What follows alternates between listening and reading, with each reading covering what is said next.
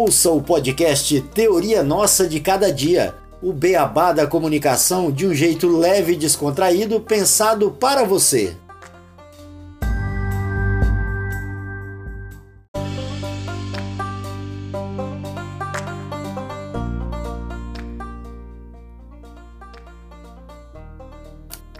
Você já parou para pensar como seria viver numa sociedade sem a presença dos meios de comunicação? Sem TV, sem rádio, sem jornal, sem cinema ou internet? Difícil, né?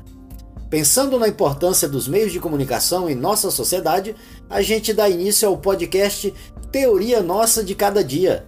Você quer saber mais sobre o tema? Então seja muito bem-vindo.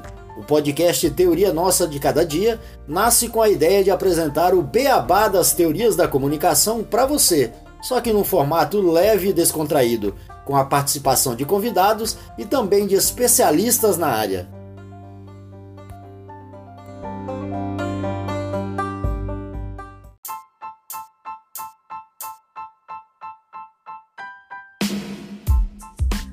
Você está ouvindo ao podcast Teoria Nossa de Cada Dia. Seja bem-vindo.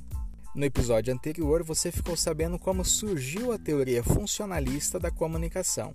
Neste episódio, você vai conhecer quais são as funções da comunicação. Para os autores Lazarsfeld e Merton, a comunicação de massa desempenha três funções sociais básicas. A primeira delas é a atribuição de status. Os meios de comunicação social atribuem status a questões públicas, pessoas, organizações e movimentos sociais. Ou seja, o fato de estar na mídia dá um prestígio social. A segunda é a execução das normas sociais com a eficiência em informar os cidadãos, servindo para a manutenção das normas sociais e da ética vigente na sociedade, alerta e denuncia possíveis desvios à opinião pública, servindo como uma espécie de fiscal dos bons costumes, criando assim um indivíduo padrão na sociedade. E por fim, a disfunção narcotizante, como uma espécie de alienação das massas em decorrência do excesso de informação recebida.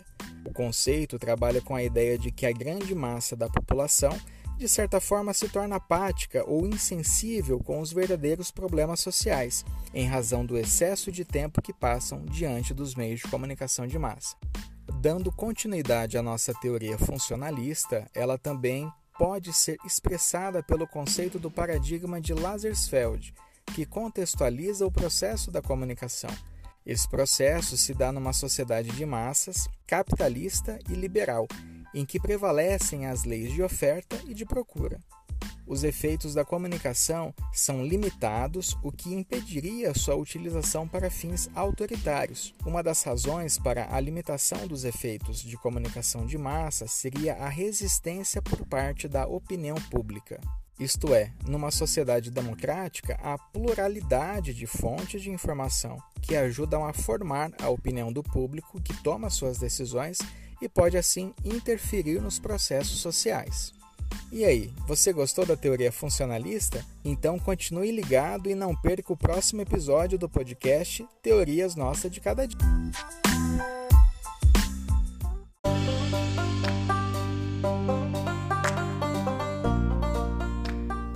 Ouça o podcast Teoria Nossa de Cada Dia, o beabá da comunicação de um jeito leve e descontraído, pensado para você.